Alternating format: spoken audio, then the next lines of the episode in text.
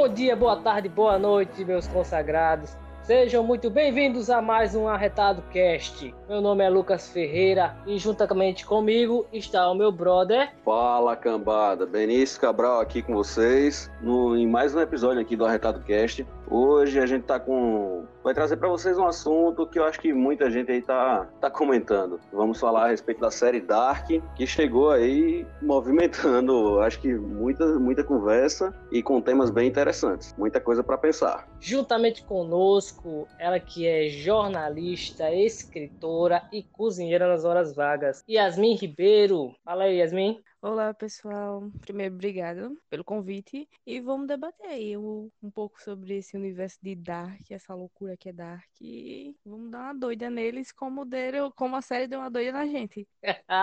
Verdade. Sigmundus Creatus est.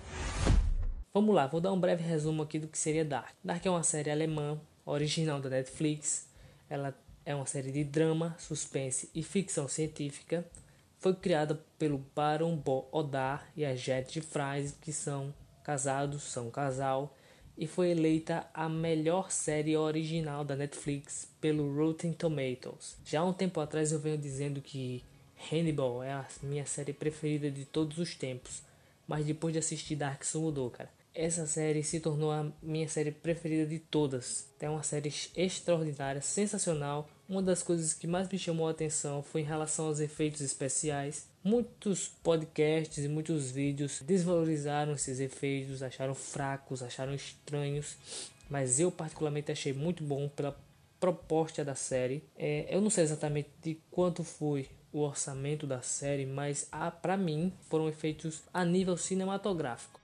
Bom, cara, eu particularmente eu acho que ele pode não ter alcançado o assim mesmo patamar de, de filmes de ficção científica com, com altos orçamentos, mas acho que faz parte da faz parte da, da série. Eu acho que, que a proposta que a, que a série traz não é uma super produção cheia de efeitos especiais. Eu achei que ficou, eu achei que foi o suficiente, eu achei que ficou bem feito. Não acho que, que, que faltou em efeitos especiais, mas a questão de não ter chegado, de, de, não ter se igualado a algumas grandes produções aí, eu acho que dá até um charme a mais. Então, o que eu acho é que a gente tem que entender, as pessoas têm que entender que o orçamento para séries é completamente diferente de orçamentos de, de filmes. Tipo, às vezes os filmes e as séries têm o mesmo orçamento, sendo que as séries têm que trabalhar com 10 episódios, enquanto o filme é só uma hora, duas horas basicamente de, de, de tela. Então, isso colabora muito para que, por exemplo, um orçamento de um filme de ficção científica a lá, sei lá, Star Wars seja muito mais bem trabalhado do que, por exemplo, uma série que é da Alemanha, que ninguém nunca viu esse nicho, digamos assim, televisivo. Então, comparar os dois é bem chato e chega a ser precário. Por exemplo, a gente pode comparar com as séries da CW, que eu não diria nada, né? Que a CW também peca aí nos efeitos especiais. Verdade. Mas comparar com grande produção assim de cinema, eu acho que é um pouco injusto. E realmente, eu acho que a série não o, o efeito especial não era o foco central da série, não era aquilo que a série estava trabalhando. Então, não, eu não, eu não entendi, na verdade. Eu ouvi também alguns podcasts, algumas críticas das pessoas falando disso. Aí eu fiquei com isso na cabeça. Não era o enredo, não era o ponto central, não era efeitos especiais magníficos. Eles estavam falando outra coisa na trama. Me incomodou muito mais ele não tomar um banho. Cara, eu acho que muita é. gente que, que assistiu ficava se perguntando quando é que ele ia tomar banho. Tava muito triste o rosto dele sujo. Rapaz, é chove, é um, chove. É um, é um bizarro. Não, eu acho que chove tanto no filme que acharam que o ator não precisava tomar mais banho. Na e série, que digo. A Netflix fez uma piadinha com isso. a Netflix fez uma piadinha com isso. Perguntaram quando é que o Jonas ia tomar banho. Aí ela respondeu que achou que não necessitava. Estava chovendo tanto.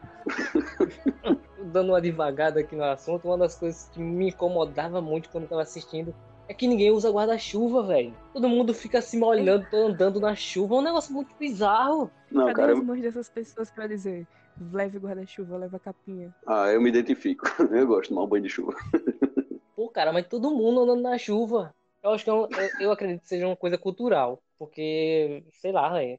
É, Mas é, pelo menos eles usam aquelas capas, né? É, eles usam as capas, mas não impede, velho. Ficam todos molhados os caras e, e é muito estranho. É, vai Mas que eles queriam pra- dar, dar um efeito mais, mais sombrio, sei lá. Aquela aparência da pessoa suja, encharcada, sei lá, acho que pesa um pouco. A, Parece precária, né? Na verdade. dá, uma, dá uma impressão mais forte.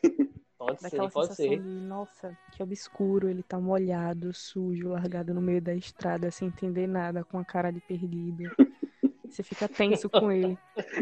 É verdade, completa o quadro. E esse lance da chuva já, já, já puxa para outro outra coisa que é a fotografia, né? Uma das coisas que eu achei mais interessante da série é a fotografia. Tem takes que eles passam tão lentamente que a gente tipo é, é de se admirar o quão bonita é a fotografia desse, dessa série. A questão da, da filmagem, de como foi filmado, a iluminação, pô, é sensacional, é uma obra de arte. Eu achei interessante também o, apego aos detalhes que eles tiveram. Por exemplo, na terceira temporada, como mudava, davam a entender que mudou, digamos assim, todo um enredo, que trocou os locais, os lugares, as coisas que eram, por exemplo, na parte esquerda, viravam automaticamente na direita.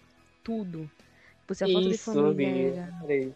lugar, eles tiraram e colocavam em outra. Isso é muito interessante, esse apego aos detalhes, porque a gente vê séries grandes, né, esquecendo garrafa d'água, Ah, copo do Starbucks. não, é, esse, esse, esse cuidado realmente é muito legal. Não, não é que nem o José do Egito que deixou um hidrante, hidrante não, um extintor de incêndio na- no meio do, do Egito Antigo. Esse, esse- realmente, assim, eu não sou chata a esse ponto, mas eu acho que isso você tem que pegar detalhes. Se você tá trabalhando uma série de época ou uma série que, sabe, essas coisas não podem estar aparecendo, minha gente. Tipo, não é um negócio barato. Tem gente pra ficar olhando aquilo, então, cadê a responsabilidade? Pois é, eu não, eu não É. acho nem- eu não acho que é chatice, é, é, é cuidado mesmo. Porque vai atingir muita gente. Eu acho que quando você grava uma série, um filme ou qualquer coisa parecida, vai muita gente assistir. Você quer passar uma coisa boa para as pessoas e tem uma pessoa contratada para olhar isso. É verdade, né? Tem uma É pessoa que é paga para olhar isso.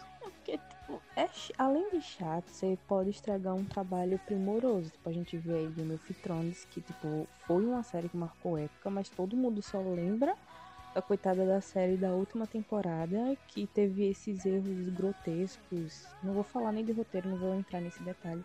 Mas esses erros grotescos. Então, tipo, os caras passaram o quê? Basicamente 8, 10 anos fazendo uma série, uma super produção, pra ser conhecida no final como um um final cansado, um final desleixado. É, sinceramente, humilhar todo um trabalho de equipe e tudo mais, por pequenos detalhes. A gente sabe como o público é. Não, não só a questão é, dos, dos fãs, mas também, por exemplo, o público nerd ele é muito detalhista para isso. É muito. E vai pegar no pé sempre. Então, não facilita. É melhor não facilitar. Como, como a, a Yasmin acabou de citar, esses detalhes de mudança de ambiente e de também a mudança das pessoas, né? Da série inteira. A coisa mais impressionante pra mim foi o cuidado que eles tiveram pegar atores praticamente idênticos. Não, cara, foi muito- quando foi o ator aparece criança, quando o ator parece criança, adulto e velho, é, uma, é incrível como eles são parecidos, velho. Eu, eu achei muito legal essa questão de, de você conseguir identificar, mesmo sem, sem falar o nome do, do personagem, em épocas diferentes, você conseguir identificar pelas características. Pois é, velho. Eu achei muito bom foi o da Cláudia. A Cláudia é idêntica. A versão dela jovem, no caso criança, né? A versão dela criança, jovem, adulta e velha. É, é incrível, é sensacional como eles tiveram esse primor, esse detalhe de pegar pessoas, atores extremamente parecidos. O do Uric também ficou, Um que eu achei- muito bom. Um que eu achei que, que me chamou, assim, que me chamou a atenção foi o do, do Magnus. Ele é adolescente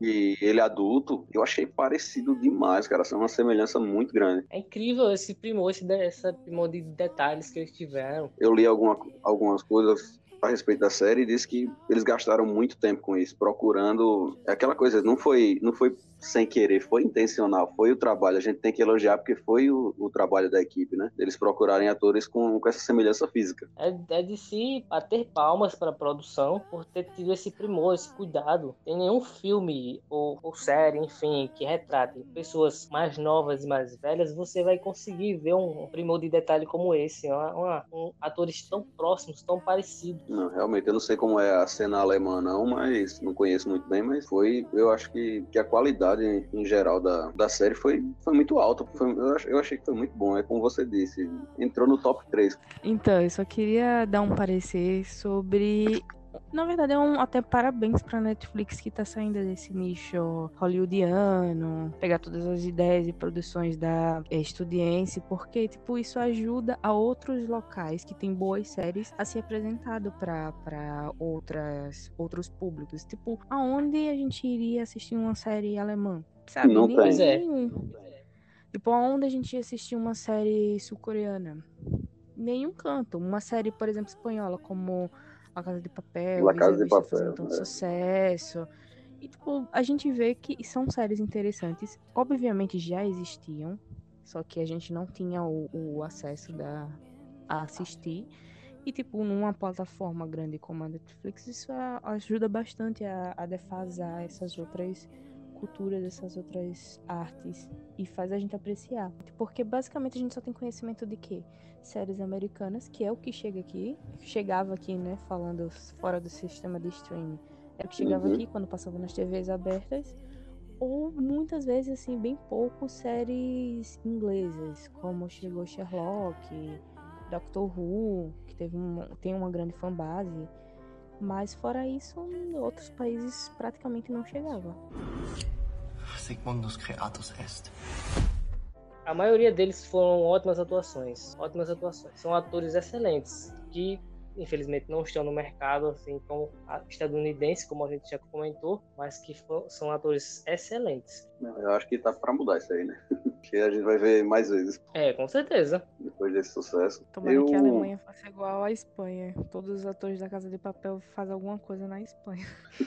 Na Alemanha também. tá verdade. ligado? Bom, Eu eu, acho que acho que espero ver mais trabalhos de lá também. Eu tô, tô ansioso pra ver se sai, sai mais alguma obra semelhante, né? Em questão de qualidade. É, porque como, como a gente viu, por exemplo, La Casa de Papel foi uma série que revolucionou esse lance da, das séries, é, digamos, internacionais, né? Uma, uma Hum. série espanhola, que depois de La Casa de Papel eu percebi que a Netflix começou a investir em mais produções, é, eu acredito que é espanhola, né? Eu posso estar errado, é espanhola, É, La Casa de Papel? La Casa de Papel, é. não. Eu percebi que a Netflix começou a investir em mais produções espanholas. Depois de La Casa de Papel veio Elite, entrou também, eu acho que é Vis a Vis, eu não sei se é espanhola. É, Tá vendo? Vis-a-vis, Toy Boy. Vis a Vis e Toy Boy, Ctrl Z. Então eu percebi que houve esse aumento de séries internacionais por conta de Dark. Eu espero e acredito que vai existir um aumento também de, de produções alemãs. Na verdade, tá indo pra esse caminho. Tipo, como você falou da Espanha, também não é o primeiro país. Tipo, a Coreia do Sul, eles investiram bastante, fizeram parceria com eles lá depois de Kingdom. O sucesso de Kingdom foi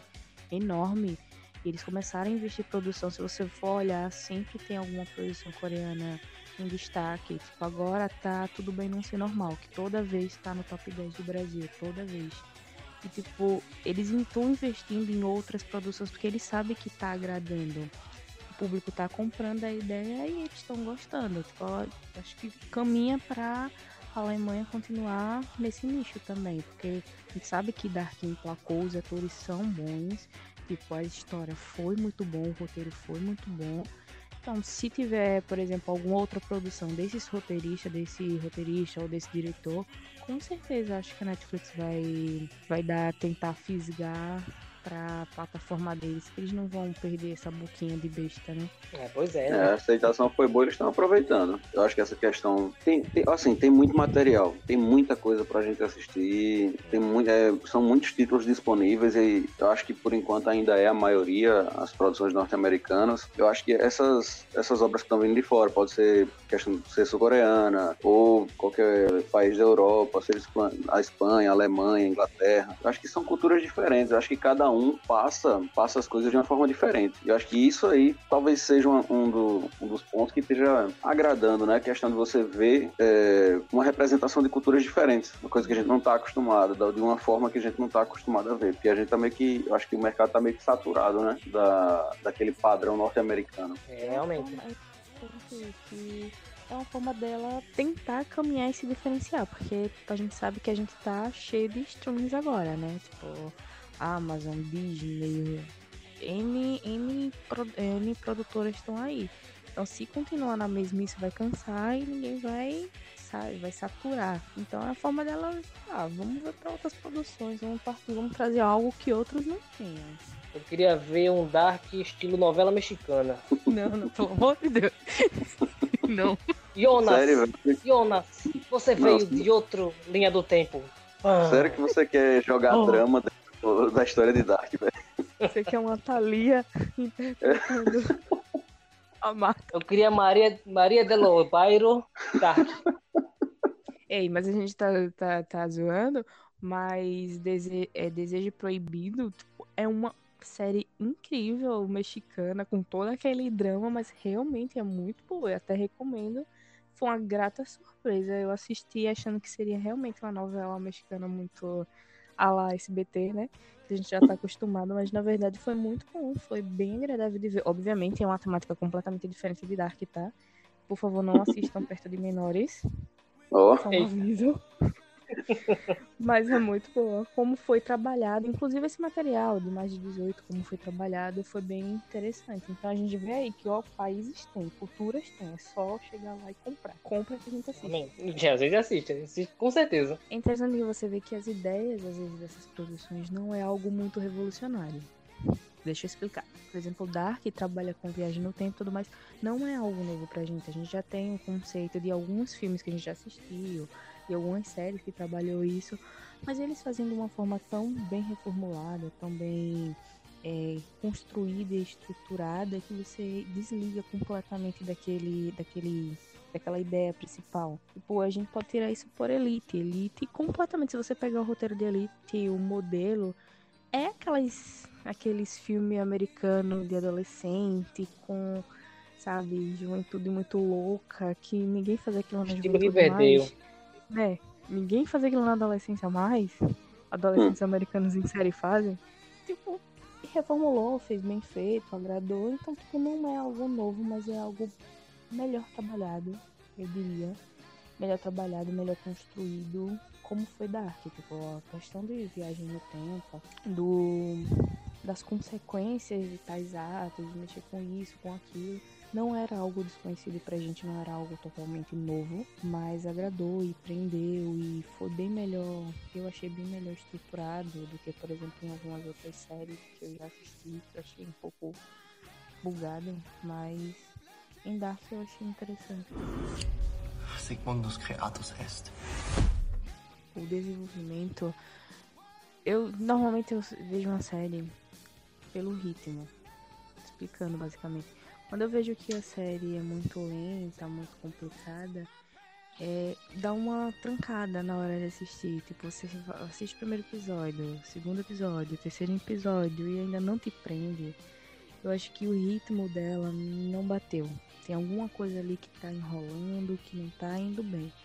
Mas em Dark eu vejo isso de forma diferente. Tipo, é impossível você assistir o primeiro episódio, o segundo episódio e não querer ir pro próximo. Só que é aquilo, você assiste o primeiro e o segundo episódio e dá uma pausa porque você quer entender. Você quer entender, não é porque a série seja ruim, é porque deu um bug no seu cérebro e você tem que parar pra entender. Você Tipo, tem que se acostumar a pensar série. Exato, é complicado. Eu digo que Dark, você tem que estar no momento certo pra assistir e tá bem mentalmente, porque Você você tem que estar livre, na verdade, né? eu assisti a primeira e segunda temporada tentando entender a ordem, quem era filho de quem, a árvore genealógica dali. Quem era filho de quem, quem pegou quem, não sei o que. Aí eu pronto, tô preparada. Chegou a terceira temporada, quebrei as pernas. Mudou tudo, eu, poxa. Duas temporadas. tem- Sacana pra depois ninguém ser filho mais de ninguém, ninguém existir. E eu fiquei tipo. Mas eu adorei essa, essa forma como foi passada. Tipo, porque ele já começa de uma forma dramática, né? Já, já parece, já inicia com o falecimento do, do pai do Jonas e ninguém entendendo nada. Já é um clima bem dark mesmo. Depois, quando vai ser, como vai sendo contado e a trajetória é bem interessante, é bem. Eu gostei de como foi passado isso, como foi transmitido. Apesar de dar um alto bug em alguns episódios, é gostoso de você sentar aí. Poxa, entendi agora. Não entendeu, mas você se sente feliz de ter entendido, achado que ter entendido. Acho que, acho que aí você se sente realizado. Quando você consegue entender alguma parte. Cada pedacinho que você entende é uma, uma realização pessoal. Em relação ao, ao ritmo da, da série, como mesmo estava falando, em alguns momentos eu achei que estava meio lento, mas eu acho que a, a série não, não quis ser muito rápida, na verdade. Eu acho que em alguns momentos eu senti que estava demorando demais para acontecer alguma coisa nova.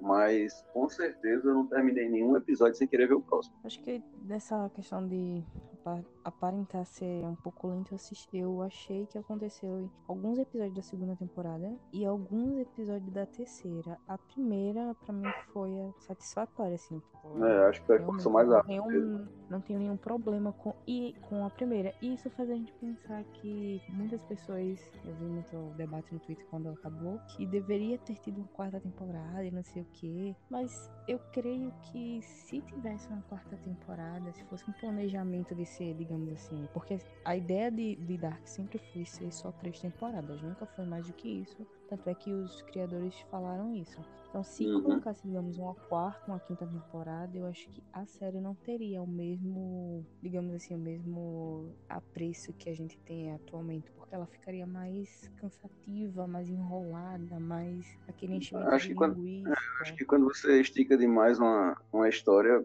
aí como você tá falando, acho que fica cansativo, não, não é interessante. Você vai perder a qualidade só pra vender mais uma temporada. A gente tem um exemplo disso com os 13 porquês, né?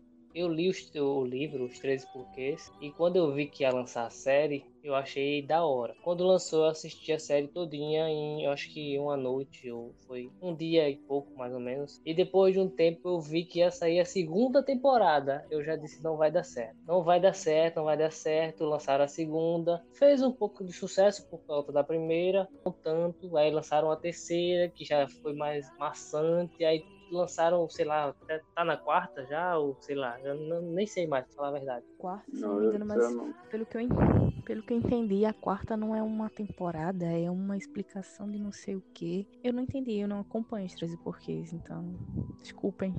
Não, eu também não assisti, não.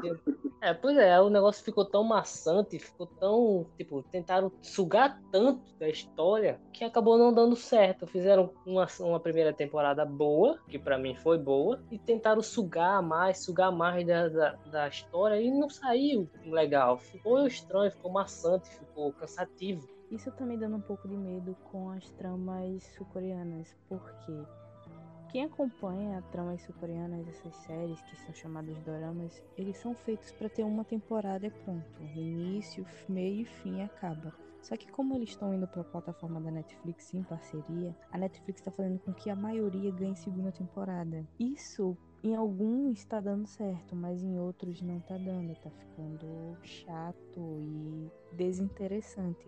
Acho que talvez isso seja um aviso para que se uma coisa tá boa, se uma coisa terminou bem, deixa como tá, não precisa prolongar. Ele não vai ser um Simpsons da vida, tá?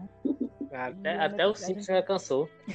Isso tá tornando maçante. Por exemplo, eu acho que King não teve segunda temporada. Love Alarm vai ter uma segunda temporada. E tem alguns doramas agora que eles deixaram em aberto pra ter segunda temporada como extracurricular. E a gente sabe que aquilo é só pra eles ganharem, faturarem. Tipo, poderia ter sido fechado, mas eles querem. E isso é perigoso. A gente vê. é, eu tô falando isso porque a gente vê que isso é uma mania muito de Hollywood. E tá indo pra. tentando puxar pra essas culturas. Que a gente sabe que não é assim. Eles não, não vão botar uma série de cinco temporadas porque eles não têm verba pra isso. E eu acho que nem público direito. Isso acaba, isso acaba estragando, acaba estragando uma coisa que era pra ser boa, né? Eu acho é que verdade.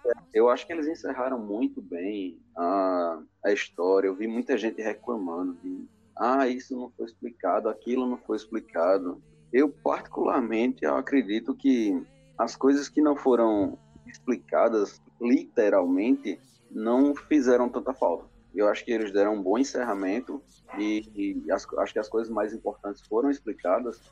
E, e você- quando você tenta fugir do, do que foi a intenção inicial, como está dizendo, se eles idealizaram para fazer em três partes, então eles, eles executam todo o projeto já pensando nisso. Então não, não, não tem como. Você vai, vai esticar uma coisa, você vai preencher os espaços que vão ficar no meio aí com, com informação inútil. Aí, aí você imagina uma série que foi tão boa, que trouxe tanto assunto interessante, que eu acho que eu nunca vi tanta gente discutindo, discutindo ciência.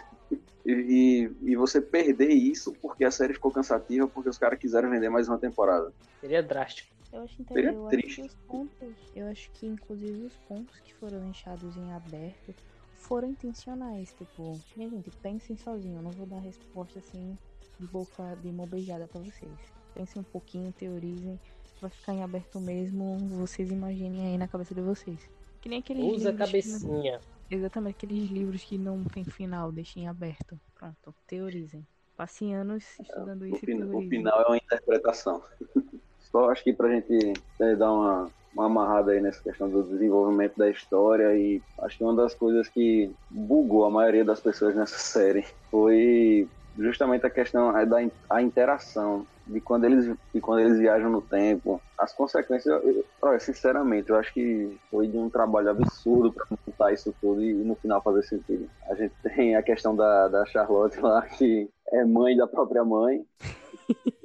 Tem ah, mãe da própria filha. Eu sabendo disso eu fiquei como é que é, é ela é mãe da mãe dela é uma série trazer um negócio desse no final ainda faz ainda faz sentido Pois é. Eu, eu tenho, que, tenho que dar parabéns para esse pessoal, dos os criadores da série, né? Que elas é um, é um casal. Sim. Porque eles conseguiram. É, é uma trama tão. É um, um emaranhado tão grande que no final tudo tem um, uma ligação, tudo tem um sentido. A gente não entende absolutamente nada, mas tá tudo interligado, tudo numa uma hora vai funcionar. Eu imagino eles é, escrevendo. Sabe aquelas séries policiais que eles colocam um monte de imagem na parede e usam um fio vermelho pra ligar o ponto? Eles não. ligando. Isso aqui, a mãe desse aqui com esse daqui, com esse daqui, pra poder. Ah, então, ah, então acho que aquela. Acho que a parede do, do bunker lá, aquela cena do, do Jonas na parede do bunker, acho que eles reproduziram da casa deles. Pois é, é incrível. É incrível como é que eles conseguiram fazer isso. Não, eu acho que se eles não fizeram isso, eu, eu, não consigo como é que você imaginar como é que você junta isso tudo. Véio. E é, não só essa questão, a gente teve vários exemplos desse tipo, né? Que um personagem volta, ele não, ele não só volta, ele passeia no, por várias épocas diferentes e em cada um ele influencia de uma forma. A questão da, da, da filha da, da Hannah com, com o policial, cara, esqueci o nome dele. Com, com o Egon. Egon, é. Que, a, que ela volta no tempo, ela tem um, um relacionamento com o Egon e engravida e já volta mais ainda no tempo. E o, o Jonas, o Jonas que é o mais velho, que tá que vive no tempo mais antigo, já pega, já pega a mina e joga, e joga ela para manda ela pro futuro. Quando ela cresce, aí manda ela pro passado para ter um relacionamento com um moleque que também veio do futuro pro passado, de outra época diferente da dela. Cara.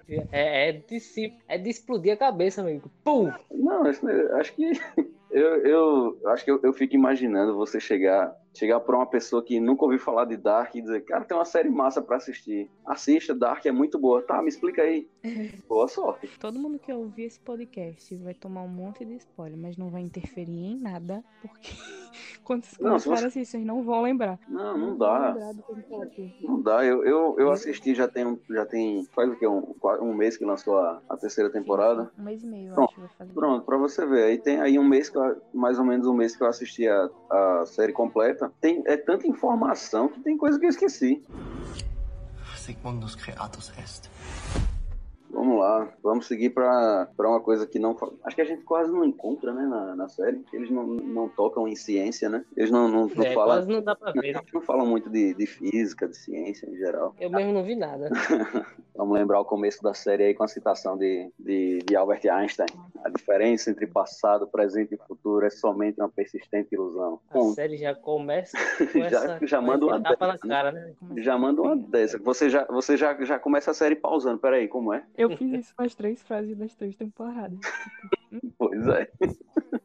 Eu acho que faz parte de, de assistir a série. você parar pra tentar entender o que eles estão mandando pra gente. Recheado de paradoxos, de viagem no tempo, de termos nomenclaturas científicas aí, né? Vamos dar uma, uma passada rápida. Tem até, eu até fiz uma, uma breve pesquisa com a crítica em relação à parte física do, a parte de física real, né? Eu vi um conteúdo de uma menina que ela é física e fazer uma, uma pequena crítica. A parte chata da, a parte chata da crítica, né? Da gente analisar uma série, a gente tem que falar quando ele foge um pouco da realidade. Falar cientificamente, né? Uhum. Já que fala tanto de, de, de ciência, de física, e a gente se esforça tanto para entender, a gente acaba esbarrando nisso aí. Uma das coisas que a gente mais vê falando aí na, na série é a respeito do, do, buraco, do buraco de minhoca, e na, que também eles chamam de, de ponte de Einstein-Rosen, né? Que seria esse, o, o buraco de minhoca, por definição, são dois pontos conectados no, no espaço-tempo, que na, que na realidade, é, em alguns pontos da série, traduziram para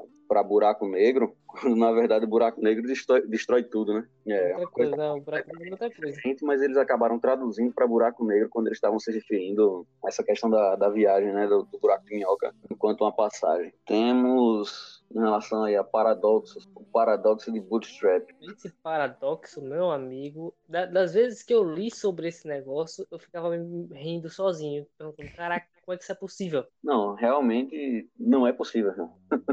É, é, é o, o nome do negócio já, já significa isso, né? É uma coisa impossível. Bootstrap é, é, é literalmente algo impossível. Pois é, que no, no, na série a gente vê representado aí pela, pelo livro, né? Na realidade, a, a informação contida no livro, a ideia, né? A gente vê tanto com o livro como uma máquina do a máquina que eles usam para viajar no tempo, né? E ao longo da série, de repente aparece uma pessoa usando a máquina, aí passa mais um tempo, a pessoa que está construindo a máquina chega alguém e traz, ó, conserta para mim, enquanto ele nem terminou de construir a, a máquina na realidade, e passa mais um tempo, a pessoa volta do, do futuro com um projeto, entrega o projeto cara. E a gente fica sem saber. E a pessoa do futuro só tem esse projeto porque a máquina já tinha sido construída no futuro. E aí, onde, quem foi que criou essa máquina? Foi uma das coisas que ficou em aberto também, né? Que não, não, é, não houve uma explicação. O Tannhauser, que é o, o, criador do livro, como você já citou, foi ele que construiu a máquina. Em um certo momento da série. Montou, gente, né?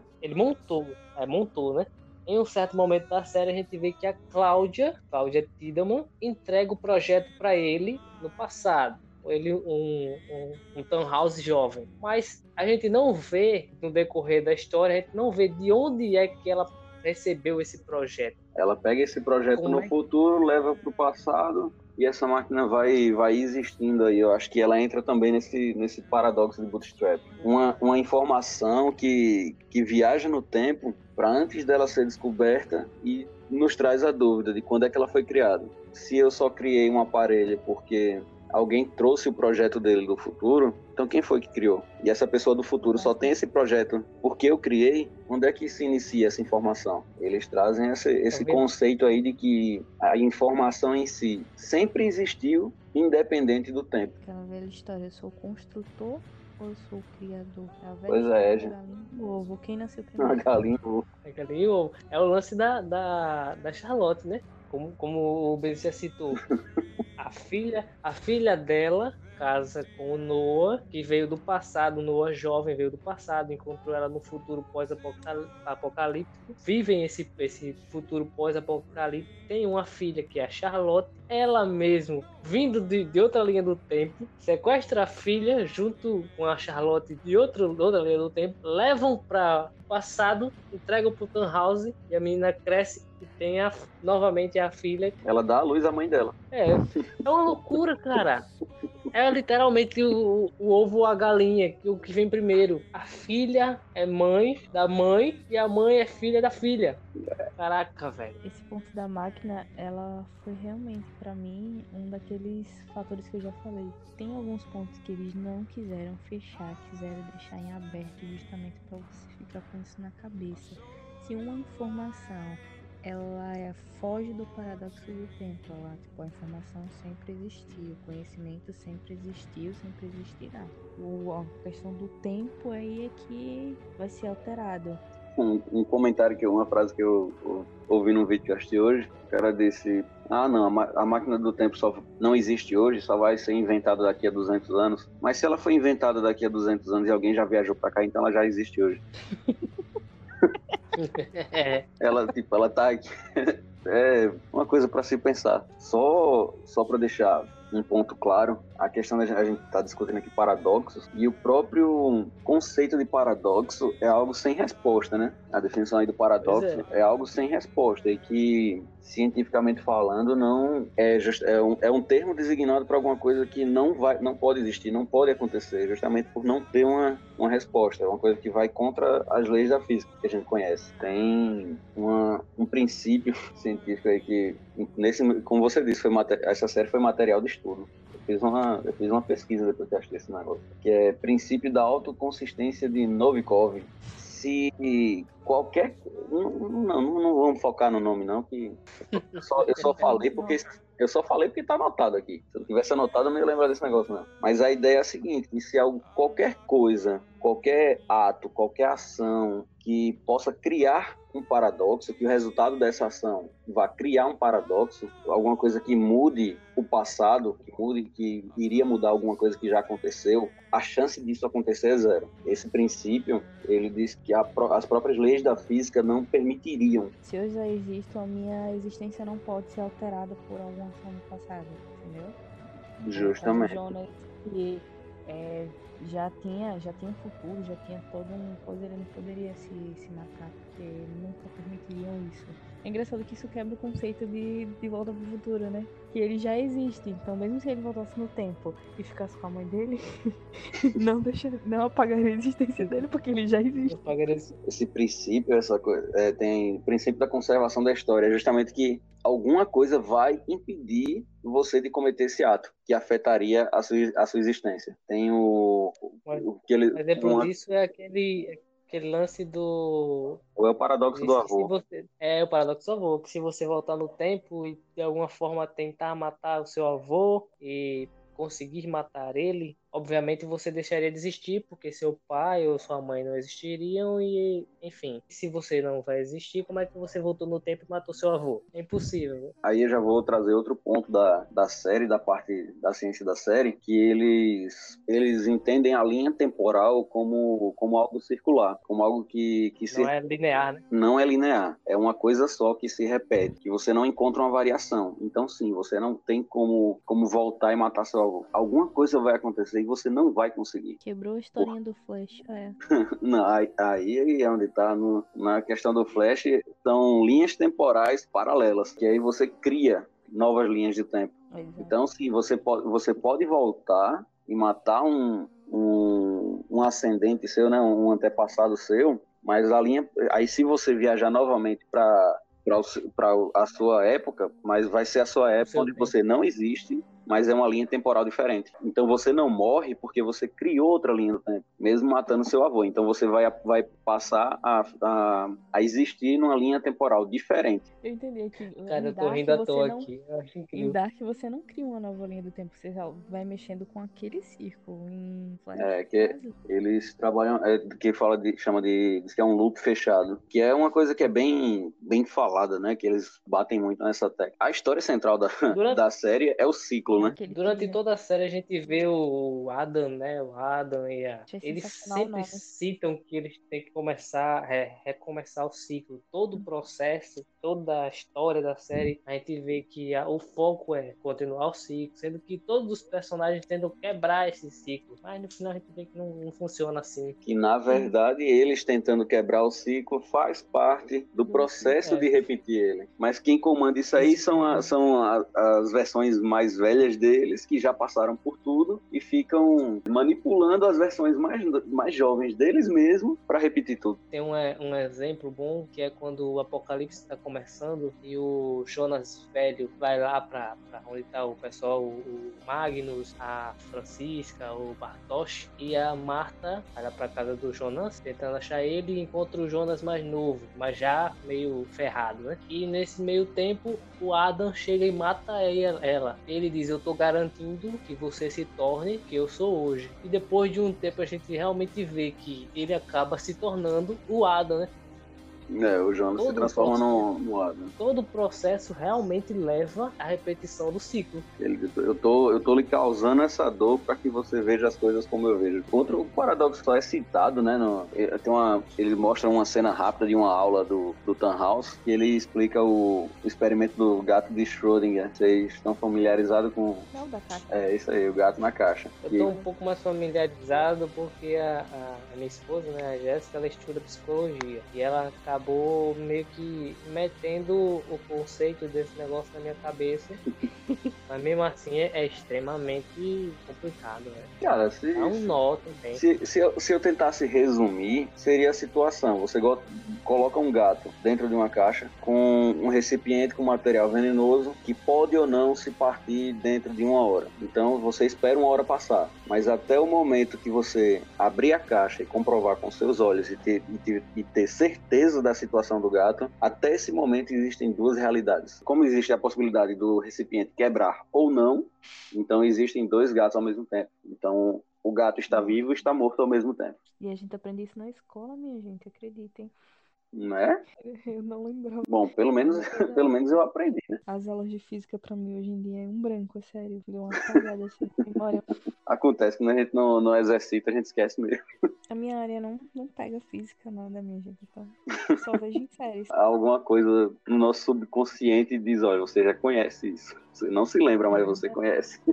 Deixa eu falar agora da, da, da parte chata que eu comentei, né? Que é alguém criticando as explicações da, da série com, com um olhar especialista. É, em relação aos buracos de minhoca, como eu já tinha comentado, que eles chegaram a, traduzir como buraco negro e é uma coisa completamente diferente, né? Que os buracos de minhoca são utilizados para transporte. É uma conexão entre dois pontos diferentes no espaço-tempo. E eles compararam com buraco negro que simplesmente destrói tudo. Ele absorve tudo, suga tudo que tem em volta dele e destrói. Então, se, se aquela, aquela bola preta que a gente vê quando eles viajam no tempo fosse um buraco negro, adeus realidade, né? Já começaram errando por aí. Ainda em relação ao buraco de minhoca, os cienti- o buraco de minhoca que os cientistas teorizaram, né? Eles definem ele com, com o tamanho de um átomo, uma coisa, um tamanho ínfimo. Então, Minúsculo, né? é uma coisa muito pequena, então que ocorre de forma aleatória pode ocor- ocorrer em qualquer ponto, mas a gente vê pessoas, algumas vezes várias pessoas viajando, né? É dito que se for seguir a teoria do que os pesquisadores até hoje afirmam, precisaria da, de uma energia superior à energia do Sol para criar um buraco de minhoca desse tamanho. Então, vamos à liberdade poética e vamos deixar o negócio do jeito que tá, não vamos reclamar. Ficou mais bonitinho do jeito que tá. Está destruindo a série. Ah, cara, eu disse que era parte chata. eu disse que era parte chata, mas eu, eu tenho que falar. Já, eu já comentei aqui a questão do loop fechado, né? Que eles não, não é uma linha temporal. Tem até uma coisa que eu, que eu acho interessante quando começa essa questão da. Onde termina a segunda temporada e começa a terceira. E eles explicam a sobreposição de realidades. E ali foi. Eu, eu tive que parar e explicar pra minha esposa o que é que eles estavam dizendo. Mas Quando começou, a te- quando começou a terceira temporada, que além de tempos diferentes, com pessoas diferentes, Ah, entrou um multiverso, meu amigo, aí eu, eu pirei legal. Pois é, e daí a, a explicação deles de que não, você imagina um, uma linha, um, sei lá, uma faixa, que, é, que o tempo é uma faixa, e existem duas realidades simultâneas, uma na parte de dentro e outra na parte de fora. Que viagem, velho. Aí em uma, o Adam foi lá e matou, na outra ela conseguiu levar o Jonas embora. É que, tipo, eles deram uma explicação, mas a gente ainda fica com dúvida. Tipo, tá, beleza. Mas por que ela só apareceu agora? Porque. tá entendendo? Tipo, por que nunca foi citado ou mostrado ou demonstrado algo que haveria um segundo, um segundo universo? Aí, tipo, os escritores fazem, não é nisso que você tem que focar. Você tem que focar só que tem dois universos. Não pergunta mais. Pois é, são, são as dúvidas que completam a. Acho que completa a beleza da, da série. E Se parar pra pensar bem, com um universo só, duas temporadas de um universo só, já é complicado. Imagine se as duas temporadas estivessem mostrando ou citando os dois universos. Sério, velho? Da Marta. então Caraca. A gente, eu tava, tava dizendo, a gente só tá acostumado a ver no dia a dia, assim, falar de, de multiverso quando é falando do Flash, Doutor Estranho, Vingadores, a gente vai. Rick and Morty. Rick e Morty. Aí, irmão. Verdade. Eu não sei se vocês, é, se vocês assistiram aquele filme de Black, Black Mirror interativo que você escolhia meio que as opções e as opções dariam em um caminho. Eu me senti um pouco assim. Eu, eu, assisti, eu assisti e eu meio que joguei. Eu, eu não. Parece um jogo. É, na, na, época eu não acompanhei, não. Eu vi, eu vi quando, quando lançaram. É Bandersnatch, parece o nome. Isso. É tipo, é um interativo não interativo, mas isso faz você pensar no seguinte Digamos que você sempre faz aquele caminho. Durante um, cam... Durante um dia você resolve que não vai por aquele caminho, vai por outro caminho. Aí você fica pensando, qual é a oportunidade que eu perdi por não ter ido pelo aquele caminho que eu sempre faço? E qual oportunidade eu ganhei por ir por esse novo? Então, basicamente, os dois universos ficam afetando nisso, entende? O que seria de diferente se fosse a Marta naquele lugar, se fosse ela fazendo tal coisa, se fosse. Na minha cabeça ficou confuso assim, entendeu? Eu, porque eu fiquei duas temporadas, entendi. Chegou na terceira, eu fiquei pensando como seria aquele universo dela, no caso que no universo dela não existia o Jonas. Então como seria o universo dela sem o Jonas? Eu queria entender que no universo dele tem ele e tem ela. Tá entendendo? Mais ou menos eu queria entender. Eu tava curiosa pra entender aquilo. Pra mim isso ficou um pouco aberto, mas eu acho que é mais curiosidade minha mesmo. O porquê ele não existe? Não, não o porquê. Como é, seria a, o universo dela sem ele? Como é que ela descobriu a questão do, do, do tempo, entendeu? Mais ou menos assim. Porque na realidade dele existe ele e existe ela. E tipo, a realidade, na realidade dele, tudo, digamos assim, iniciou-se com eles juntos. Tá entendendo mais ou menos? Uhum. Deu um bug, deu um bug, deu um bug, realmente. Não. É só, foi só fator de curiosidade mesmo de como era entender o mundo dela sem ele, porque a gente só, só conheceu o mundo dela a partir de que ela trouxe ele pra, pra lá. Uma versão dela trouxe ele pra lá, entendeu? Seria uma curiosidade de espectadora, se saber como seria o universo dela sem ter que trazer ele. Mas aí a, a questão é justamente essa. Naque, pronto, naquele universo ele, ele não existe porque é aquela, aquela coisa toda, né? O, o Mikkel não, não viaja no tempo, tá, tá, aquela coisa. Então ele não nasceu. É porque, assim, na perspectiva da narração da, da série, a gente só conhece o universo dela na terceira temporada porque no final da segunda ela foi buscar ele, entendeu? Era isso, a minha ideia é justamente essa, entender como era o universo dela, trabalhando os dois universos ao mesmo tempo. Como o Lucas falou que seria complicado, mas na minha cabeça eu queria conhecer os dois mundos em paralelo, tá ligado? Eu acho que ele, acho que de certa forma eles apresentaram isso, porque a gente só conhece ela a partir daquele momento que ela foi buscar ele. Pelo que eu entendi, ela no tempo dela passa por tudo que ele passou no mundo, no mundo que ele nasceu, né? No mundo, no mundo que ele nasceu, essa questão da viagem no tempo tá meio que em torno dele. Ela tá junto, ela tá junto dele, mas acontece, é, acontece diretamente com ele. É ele que fica passeando no tempo e mexendo com tudo, ele que comanda ali. No mundo dela, ele não nasceu, então tudo que acontece com ele no mundo que ele nasceu acontece com ela no mundo onde ele não nasceu. A série eu acho que meio que apresenta, não simultaneamente, porque ele só vem aparecer na terceira temporada, mas quando o, o tempo que ela vai buscar ele, que, ele, que leva ele para o mundo dela, ele vai para o mundo dela na mesma época onde começou a primeira temporada no mundo dele.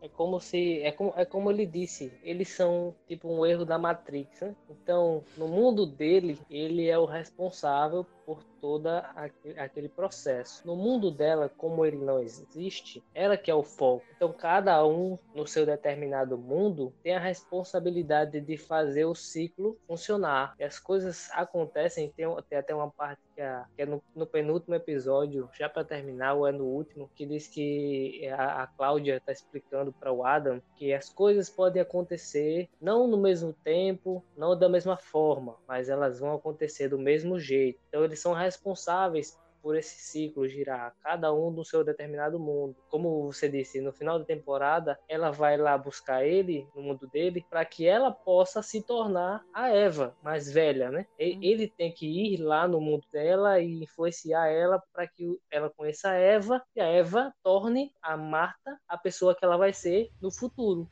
Mas para mim ficou a impressão de que ele ainda era o centro mesmo na temporada dela, entendeu? Mesmo digamos assim.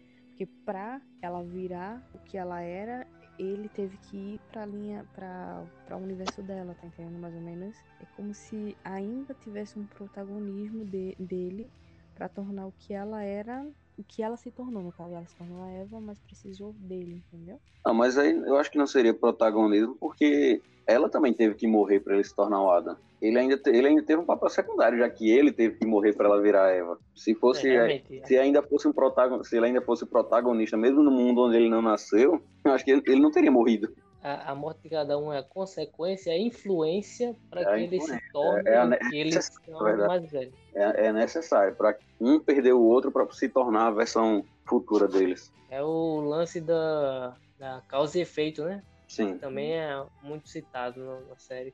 Tem uma parte que o, que o Tannhaus explica quando o, o Jonas adulto vai, vai encontrar com ele, que ele tá tentando acabar com tudo, né? Com o ciclo. Aí ele vai conversar com o Tannhaus e ele fala a respeito de um alinhamento das estrelas a cada 33 anos e que isso tem a ver com a viagem no tempo deles, que do porquê que acontece alguma coisa no universo a cada 33 anos, que é por isso que o, o túnel das cavernas lá conecta esses pontos temporais, por assim dizer. O universo fica alinhado. A cada 33 anos o universo se alinha. da, é, da se, se alinha. Então ali naquele momento existe algum tipo de, de conexão. Sério E que tem isso? Ele fala isso. Não, mas, mas aí, sendo chato, Não, se é real, Isso não, não sei. Se tem é nada a ver. não. É, porque eu não percebi que tinha essa parte mesmo. não, mas ele fala isso. Quando ele- é quando ele tá conversando, conversando com, com o Tannhaus, que ele volta no tempo com o livro na mão e vai conversar com ele, como se fosse só um curioso. Pronto, aí nesse momento ele dá essa explicação do alinhamento estelar, que o universo se alinha a cada 33 anos. Na real, isso não tem nada a ver. É só ficção pra ficar bonitinho. Explicar por que 33 anos. Pra dar um motivo, na 33 verdade. para dar um motivo aí dos períodos do, do espaço de tempo que eles viajavam. Ele também fala que o buraco de minhoca criou uma ponte entre três dimensões, quando na verdade o buraco de minhoca ele é uma conecta uma ponte e a gente sabe que uma ponte só tem dois lados entre dois pontos no espaço-tempo, não entre dimensões. Então é mais uma questão que a ciência discorda da série. Segundo a ciência, o, o buraco de minhoca ele só liga um ponto ao outro, né? Isso em, Não- em não é- períodos diferentes do tempo. Na, na caverna ela tem a bifurcação e leva para 33 anos no passado Ele mo- e 33 anos no Ele, ele conecta, tre- ele conecta três pontos em dimensões diferentes, quando na realidade só são dois e não é entre dimensões, é no espaço-tempo. O buraco de minhoca seria nada mais do que um escorrega. Você vai sair de um ponto lá em cima e descer lá pra baixo. De uma época a outra. Confusa, tipo, tinha dois, é, três caminhos, três tempos, mais duas realidades. Poderia ter realidades também? Mas existem três. A A terceira. terceira é, A terceira é a terceira é original. original. Ah, tá. Eles falam o- a série inteira na, na, tri- na triqueta, né? Esse nome é ridículo, cara. Eu vou fazer o quê? É mais uma das, das comparações que eles fazem com, com a questão religiosa, né, na, da série. E os, nome, os nomes que, que eles usam nos personagens e, e que essa questão da representação de que são sempre três, três lados, por assim dizer, né? Que aí fala em relação à questão da, da trindade, o nome dos personagens, o Noah, Noé, o Adam, que é Adão e a, e a Eva. Então tem uma, uma questão, uma, Inclusive, uma colocar ligação. os prim- E colocar os primeiros como Adão e Eva, como Uhum. é no princípio, como é no princípio mitológico cristão. E o Adam é o Adão. E a Eva, obviamente, é a Eva. O Tannhaus é Deus, né? Meu irmão, você Porque ele é o, ele é o, o, o criador dos dois mundos, né? Segundo o final da série, diz que quando ele tentou criar a própria máquina, motivado pela questão da morte dos fi, do filho dele, ele dividiu o mundo dele em dois e criou os mundos deles, do, do Adão e da Eva. Então ele deve ser o deus da história, né? E se eu quiser brigar com você e trazer outro ponto de vista? Que Manda. na, que na verdade ele foi um destruidor e não um criador. Então ele seria a serpente. E aí? Satanás, Satanás é você, Satanás. Ele destruiu, ele destruiu o mundo dele e a destruição que ele causou no- na realidade dele teve por consequência esse- esses dois mundos que por si só se, se destruíam em, em um ciclo. Poxa, cara, que loucura. Você trouxe um criador, eu trouxe um destruidor. E aí? Agora você me deixou bugado. Sigmundus Creatus est. Um- um- vou, pro último ponto aqui da, da parte científica, que a gente vê que a viagem no tempo só é possibilitada pela matéria escura, que na realidade não tem nada a ver com matéria escura, que a gente, a gente sabe que tem a ver com buraco negro, né? Que realmente não tem nada a ver, mas eles chamam de matéria escura a, a substância que, que é criada na, na hora do, do acidente nuclear, que é o que eles é a, meio que a bateria da, da máquina que eles usam para viajar, né? Que eles usam aquela máquina que de alguma forma vocês lembram que eles falam da, da partícula divina, a partícula de Deus? Partícula de Deus. O nome desse negócio é partícula de é bóson de Higgs, ganhou esse apelido de partícula de Deus, que não faz sentido a explicação da série de, de estabilizar a partícula. Pelo menos hoje não, não é possível estabilizar ela. Pelo que eles analisam, ele, ela é como se essa partícula cria um, um, um campo que influencia, que causa uma influência que é utilizada até na, no, nas, análises, nas análises do acelerador de partículas, mas não tem como, não tem como estabilizar. Então, eles têm que arrumar outra máquina do tempo. Uma curiosidade, conhece, um pouquinho de conhecimento inútil. Esse nome Partícula de Deus foi um, um apelido do, dos, dos editores. Quando foi publicado a primeira vez, é, o cara chamou de Goddamn Particle, que a tradução seria partícula maldita. Só que aí os editores não gostaram de como isso soava e ninguém queria falar, chamar de partícula maldita. Aí eles tiraram um pedacinho ali da, da palavra e ficou God's Particle. Aí, conhecimento inútil para vocês.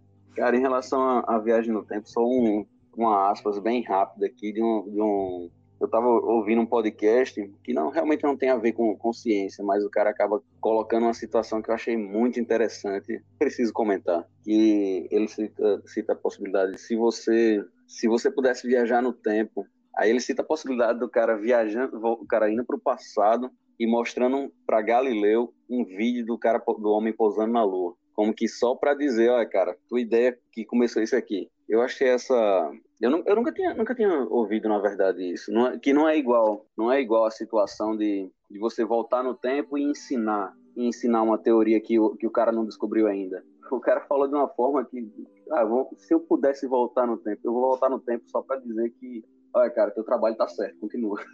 Tipo, não tem. Uma forma de incentivo. Eu... É.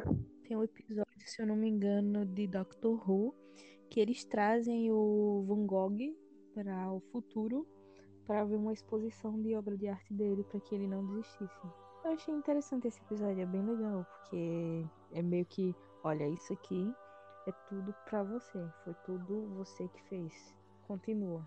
Eu achei, eu senti essa necessidade de trazer isso, que nessa, nessa época que a gente vive, que todo mundo se acha no direito de, de criticar o outro, seja online ou não, mas acho que tem muita, muita gente dando opinião da forma errada, não sem ser uma crítica construtiva, só focando na parte da crítica, que eu achei muito interessante essa colocação de você voltar e incentivar alguém que, que o legado dele deu certo, o legado dele é uma coisa boa. A gente trazer isso aí que não desistamos, pode ser que dê certo para alguém no futuro. Sigmundus Creatus Est. Cara, de minha parte, analisando a série de uma forma geral, foi uma das, das melhores coisas que eu assisti, um dos melhores materiais que eu já assisti. Aborda questões científicas de uma forma muito inteligente, que colocou muita gente que não nem gosta de ciência para pensar, deixou pessoas curiosas. Então, eu acho que tem essa importância também. E enquanto entretenimento, bom, eu vou assistir de novo. Não tem nem um mês que eu assisti, eu vou assistir, eu quero assistir de novo. Então, recomendo muito. acho que para mim é, é por aí. Pra mim, eu acho que Dark entra num, num hall de, de séries que todos deveriam assistir. Porque te tira da caixinha, te tira, sabe, do conceito. Eu já, já tinha passado por isso com Alterado Carbono, já tinha passado isso com Black Mirror. E agora com Dark, que são três universos diferentes, mas que abordam filosofias interessantes tira da tua caixinha, da tua do teu conceito. E é bom séries assim, gente, sério. Invistam em séries assim, não dá pra gente estar tá sempre na nossa zona de conforto. É bom ser tirado, ter uma, uma grata surpresa quando isso acontece. Dark é uma, foi uma surpresa maravilhosa por tipo, não ser daquele nicho que a gente está acostumado de ver atores diferentes, uma cultura diferente, de ver uma trama completamente diferente. Então, sempre dei uma oportunidade para séries que tá aí no catálogo não só da Netflix, mas da Amazon, da, da quando chegar a Disney, da Disney também. Sempre vejam séries assim que vocês vão podem se surpreender. Se não gostar, tudo bem, mas dá uma chance antes de, de julgar, de condenar. Não é porque você não entendeu que é ruim. Vamos botar um pouquinho mais força aí para pensar. Como eu disse, se tornou a minha série preferida de todas. Né? Dark conseguiu ir pro top. Hum. É uma série sensacional que tem muito conteúdo, que envolve é, fala sobre ciência de uma forma que é cativante, que envolve os paradoxos, a questão da árvore genealógica, das ligações, da, da questão do causa e efeito, tudo vai se conectando e acaba se tornando esse, essa história, essa trama envolvente e, tipo, é incrível. Eu acho incrível como esse casal de, criou essa série conseguiu fazer isso de uma forma tão magistral, tão tão bonito. É uma série 10 de 10. Como eu disse, melhor série da Netflix para mim. Melhor série da Netflix. Foi, irmão, pra você e pra uma galera, viu? Porque ela ganhou a melhor série da Netflix pelo Rotten Tomatoes. Dark, a melhor série da Netflix. Esse vai ser o título do, do podcast. Sigmundus Creatus Est. Yasmin, muito obrigado por participar, por abrilhantar aqui nosso terceiro episódio. Um assunto muito interessante, uma conversa, papo muito legal. Muito obrigado mesmo. Primeiro, obrigado. Podem chamar sempre. Eu adoro fazer os podcasts, adoro conversar sobre nerdices e séries. Inclusive, acompanho o Multiverso G. Tipo, é o canal basicamente que eu mantenho com uns amigos e a gente sempre faz podcasts diferentes, assim com temáticas diferentes, abordando vários assuntos, trazendo o mundo geek ao mundo real, tratando um pouco política, um pouco cultura, e é muito interessante. E acompanham os nossos podcasts, tanto do Multiverso quanto do Arretado Cast, que são maravilhosos. E é isso, por enquanto, gente. Muito obrigada por ouvir esses devaneios e as minhas loucuras me despedir aqui. Mais uma vez, Yasmin, obrigado. Pessoal, vocês ouviram aí, a Yasmin indica. Vamos lá, dar uma, uma sacada no Arretado Cast e no Multiverso G. Falou, cambada! É isso aí, pessoal. Estamos finalizando mais um Arretado Cast. Muito obrigado a todos que ouviram e até a próxima. Falou!